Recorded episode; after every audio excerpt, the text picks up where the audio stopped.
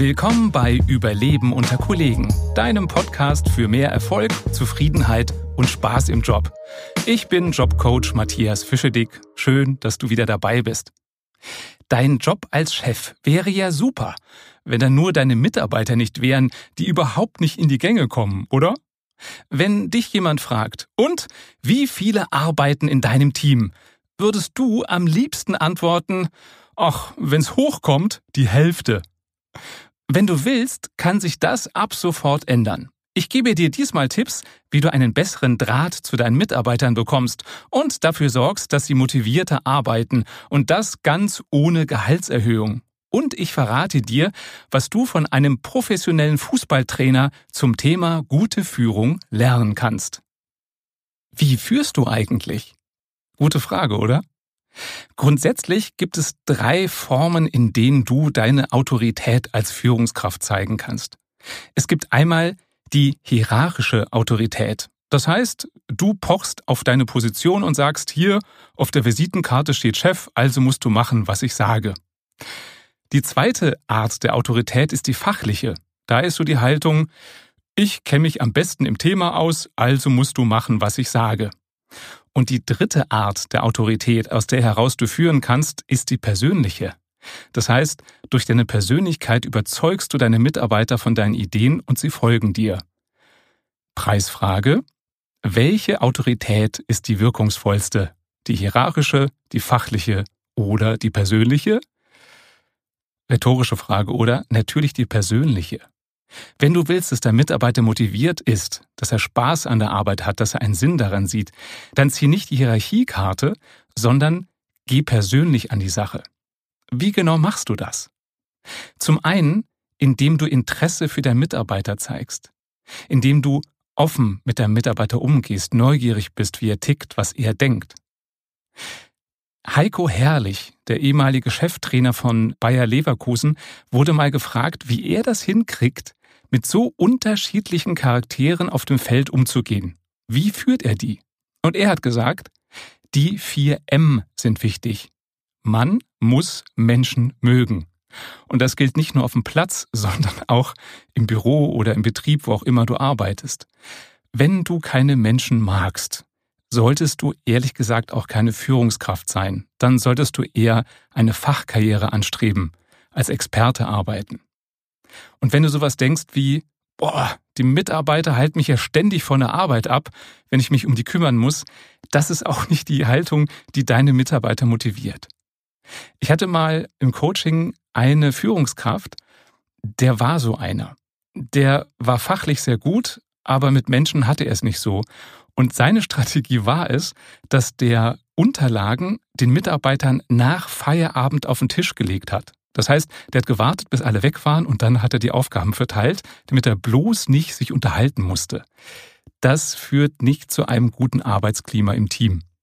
Oder fällt mir gerade ein, eine andere Führungskraft, der hat das so weit getrieben, dass der einmal aus dem Urlaub wiedergekommen ist und seine Mitarbeiter haben ihn erst eine Woche später gesehen bei einem Meeting. Und sonst hat er sich immer schön von der anderen Seite des Ganges in sein Büro geschlichen und äh, nach den anderen ist er erst gegangen. Also, interessiere dich für deine Mitarbeiter. Denn wenn deine Mitarbeiter sich gesehen fühlen, wenn sie merken, sie haben eine Bedeutung für dich, dann motivierst du sie schon mal ein bisschen. Und dazu gehört, interessiere dich auch für das Persönliche der Mitarbeiter. Also frag doch mal, wie war denn dein Wochenende? Oder wenn ein Mitarbeiter krank war, interessiere dich ruhig dafür, ob es ihm wieder gut geht, ob du ihn irgendwie unterstützen kannst. Und vielleicht denkst du jetzt, ja, aber das ist doch viel zu persönlich. Ich kann Mitarbeiter doch nicht fragen, was er für eine Krankheit hatte oder was er am Wochenende gemacht hat. Das höre ich sehr oft. Das ist aber nicht so. Frag und du wirst sehen, dass dein Interesse positiv aufgenommen wird. Und wenn ein Mitarbeiter nicht drüber reden will, wird er es dir sagen. Also wenn ein Mitarbeiter dir nicht sagen will, warum er krank war, wenn es dich wirklich interessiert, dann wird er es dir sagen, ja, und dann hak halt nicht nach. Aber eher zu viel als zu wenig Interesse. Auf der anderen Seite sei du auch offen, zeig dich nahbar. Erzähl auch du über deine persönlichen Dinge, was du vielleicht am Wochenende gemacht hast. Oder wenn du schlechte Laune hast, dann sprich das bitte offen an. Der Mitarbeiter spürt das eh. Und versuch bitte nicht perfekt zu sein oder dich darzustellen als der perfekte Chef. Zum einen legst du dadurch die Messlatte ziemlich hoch, weil die Mitarbeiter glauben, du bist ja das Vorbild, dass sie auch so sein müssen. Und zum anderen wirkst du auch unglaubwürdig, denn niemand ist perfekt. Ich habe das öfter erlebt, dass Mitarbeiter sich bei mir beschwert haben, dass der Chef in letzter Zeit ähm, sich keine Zeit für sie genommen hat und nicht so gut drauf war. Und ich habe da mal gefragt, was glaubst du denn, warum das bei dem Chef so ist? Und der Mitarbeiter hat überlegt und kam dann auf die Idee, hm, vielleicht hat er ja selber Stress. Ja, auch Chefs sind nur Menschen. Und wenn du das versuchst zu verstecken als Chef, dass du auch ein Mensch bist, dann bist du eben nicht nahbar. Also steh ruhig dazu, wenn du mal einen blöden Tag hast. Steh dazu, wenn du einen Fehler gemacht hast. Auch das sorgt dafür, dass du offener mit einem Mitarbeiter umgehst und dadurch steigt die Motivation. Und gleichzeitig steigerst du das Vertrauen. Vertrauen ist ein Vorschussgeschäft. Wenn du offen bist, wenn du ehrlich bist, wenn du dir in die Karten gucken lässt, dann steigerst du damit die Chancen, dass auch der Mitarbeiter offen mit dir umgeht und sich in die Karten gucken lässt. Und Vertrauen ist gerade in der heutigen Zeit wichtig, die so schnelllebig ist.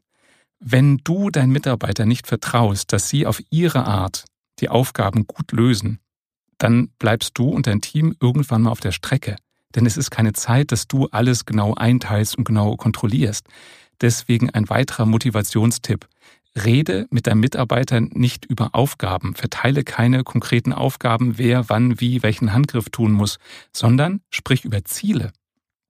Also anstelle zu sagen, ich übertreibe jetzt mal, du musst Excel öffnen, drei Spalten anlegen und da das und das reinschreiben. Das wäre eine Aufgabe. Anstelle dessen wäre ein Ziel zu formulieren, ich brauche bis dann und dann eine Liste mit diesen und jenen Informationen. Und dann kann der Mitarbeiter auf seine Art und Weise das erfüllen. Zum einen zeigst du ihm damit Vertrauen, weil du vertraust, dass er den für sich richtigen Weg finden wird. Und zum anderen kann er es auf seine Art und Weise machen und ist dadurch motivierter. Ich finde die deutsche Sprache oft so im positiven Sinne verräterisch, denn im Wort Motivation steckt ja das Wort Motiv drin. Also, wenn ich ein Motiv habe, etwas zu tun, dann bin ich motiviert. Und wenn ich das Ziel verstehe, dann habe ich ja ein Motiv und dann bin ich motivierter, eine Aufgabe umzusetzen, als wenn ich glaube, ja, ich muss hier einen Deppenjob machen und weiß gar nicht genau, warum ich das tun muss. Also denke eher in Zielen, die du deinen Mitarbeitern gibst, als in Aufgaben. Und gehe wertschätzend mit der Mitarbeiter um. Dazu gehört schon, lasse Mitarbeiter nicht warten. Nimm dich nicht wichtiger und deine Aufgaben nicht wichtiger als dein Mitarbeiter und die Aufgaben des Mitarbeiters. Wenn ein Mitarbeiter mit dir spricht, dann schau ihn an. Ich erlebe es so oft, dass Führungskräfte, ja, weil sie viel zu tun haben, während ein Mitarbeiter sein Thema vorbringt, in Mails rumsurfen, rumscrollen, in Unterlagen kramen und so weiter, weil sie glauben, dass sie dann mehr schaffen. Zum einen, du kannst dich nicht auf zwei Aufgaben gleichzeitig konzentrieren. Zum anderen, wenn du deinem Mitarbeiter wirklich zuhörst, ihn anschaust, ihm deine Aufmerksamkeit gibst, dann trägst du dazu bei, dass er sich besser verbunden und verstanden fühlt und das sorgt dafür, dass er mehr Gas gibt, wenn er seine Arbeit umsetzt. Genauso hör erstmal zu. Auch wenn du eine Idee hast, wie irgendwas zu laufen hat, hör dir doch erstmal die Idee des Mitarbeiters an. Am Ende musst du ja nicht übernehmen, aber hör doch erstmal zu. Und Wertschätzung heißt auch, die Andersartigkeit des Mitarbeiters zu schätzen. Hört sich jetzt so ein bisschen merkwürdig an, oder? Was ich damit meine. Jeder von uns hat eine andere Idee, wie man seinen Job richtig macht. Der eine sagt, schnell muss er sein, schnell erledigt, immer neue Ideen. Der andere sagt, nein, in der Ruhe liegt die Kraft. Langsam und so, wie man es immer gemacht hat, machen wir es auch morgen. Das sind Beispiele für unterschiedliche Ansätze, wie man seinen Job macht und respektiere als Chef, dass jeder einen anderen Ansatz hat. Und wenn du das hinkriegst, dann wird dein Mitarbeiter auch mehr Spaß an der Arbeit haben, weil er es eben auf seine Art und Weise machen kann. Und beim Thema Werte werde ich immer wieder gefragt, aber es gibt doch auch negative Werte, oder? Also es kann doch nicht sein, dass das alles positiv ist, was einer denkt. Nee, es gibt keine negativen Werte. Werte heißen so, weil sie für eine Person wertvoll sind. Und weil wir als Führungskräfte eine andere Blickweise vielleicht haben als Mitarbeiter, denken wir, das ist nichts wert. Nimm mal als Beispiel einen Mitarbeiter, den du als geizig betitelst. Der fährt seit Jahren immer schon dasselbe alte Auto, isst mittags immer mitgebrachte Brote, schneidet sich mit der Papierschere vielleicht selber die Haare. Den nennst du geizig. Aber glaubst du, dass dieser Kollege auf Nachfrage sagen würde, ja, mein höchster Wert ist Geiz. Und nebenbei bin ich auch noch begeisterter Schwätzer und ich liebe es, unzuverlässig zu sein. Also ich glaube nicht, dass der so über sich selber reden wird. Wahrscheinlich sagt er über sich selber, meine wichtigsten Werte sind Sparsamkeit, Harmonie und Unabhängigkeit. Das klingt anders, ne? Jeden Wert kann man belächeln und so übertreiben, dass er negativ wirkt. Also auch die Werte, die du verfolgst, kann jemand, der dich doof findet, total in Schmutz ziehen. Angenommen, dir ist Großzügigkeit wichtig. Und der Kollege, der sich Sparsamkeit auf die Fahne geschrieben hat, wird dein Verhalten dann wahrscheinlich als Verschwendung abtun. Also du merkst, wenn du willst, kannst du alles negativ sehen, was ein anderer positiv sieht. Und mit dem Wissen, geh doch bitte wertschätzend mit deinen Kollegen um. Vertraue darauf, wenn sie einen bestimmten Wert haben, wenn sie gewisse Dinge wichtig finden, dass die ihre Gründe haben. Du musst sie ja nicht teilen, aber zumindest akzeptieren und respektieren. Und das Schöne ist, wenn du die Werte deiner Mitarbeiter kennst, dann kannst du deine Aufgaben im Idealfall entsprechend der Werte verteilen. Also angenommen, einem Mitarbeiter ist Struktur total wichtig und du hast als Aufgabe, als Ziel, dass eine akribisch geführte Liste hergestellt wird. Na klar, gibst du diese Aufgabe dem Mitarbeiter, dem Struktur so wichtig ist, der wird dich dafür lieben. Wenn du einen anderen Mitarbeiter hast, dem Freiheit und Kreativität wichtig ist, gib dem bloß nicht die Aufgabe mit der Liste, er wird dich hassen dafür. Dem gibst du Aufgaben, wo was Neues entwickelt werden muss. Im Umkehrschluss, wenn was Neues entwickelt werden muss, gib das bitte nicht dem Mitarbeiter mit Struktur, der wird er untergehen. Jetzt denkst du vielleicht, na ja, in der idealen Welt ist das so, da kann ich immer die perfekten Aufgaben für den perfekten Mitarbeiter finden. Das stimmt. Aber du kannst auch den Fokus bei gewissen Aufgaben den Werten anpassen, die ein Mitarbeiter hat. Also wenn etwas zu tun ist und der Mitarbeiter braucht Struktur, dann gib ihm eine Struktur. Dann gib ihm bei der Delegation schon einen Rahmen vor, in dem er die Aufgabe erfüllen muss.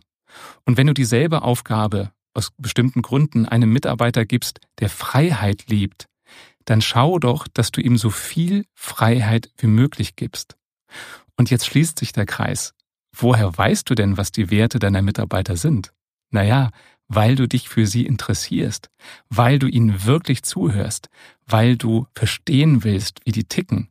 Und dann macht es auf einmal Spaß. Dann macht es Spaß, mit deinen Mitarbeitern zu reden, wie ein Detektiv, der herausfindet, was so die Werte der Mitarbeiter sind. Und Jetzt, wo du weißt, wie du deine Mitarbeiter motivieren kannst, dann check doch mal, wie dein Chef mit dir umgeht. Interessiert er sich für dich? Ist er offen? Lässt er sich in die Karten gucken? Kennt er oder sie deine Werte? Gibt er die Aufgaben und Ziele, die deinen Werten entsprechen? Wenn nicht, dann kannst du ja mal ganz unverfänglich deinem Chef den Tipp geben, diesen Podcast zu hören. Das war Überleben unter Kollegen, der Podcast. Wenn du nie wieder eine Folge verpassen willst, dann abonniere mich einfach. Und bitte gib mir Feedback. Was hat dir gefallen? Was kann ich besser machen? Und welche Themen soll ich in Zukunft behandeln? Falls du mich auf einer anderen Plattform hören möchtest als dieser, dann findest du Überleben unter Kollegen überall da, wo es Podcasts gibt. Und jetzt viel Erfolg beim Überleben unter Kollegen.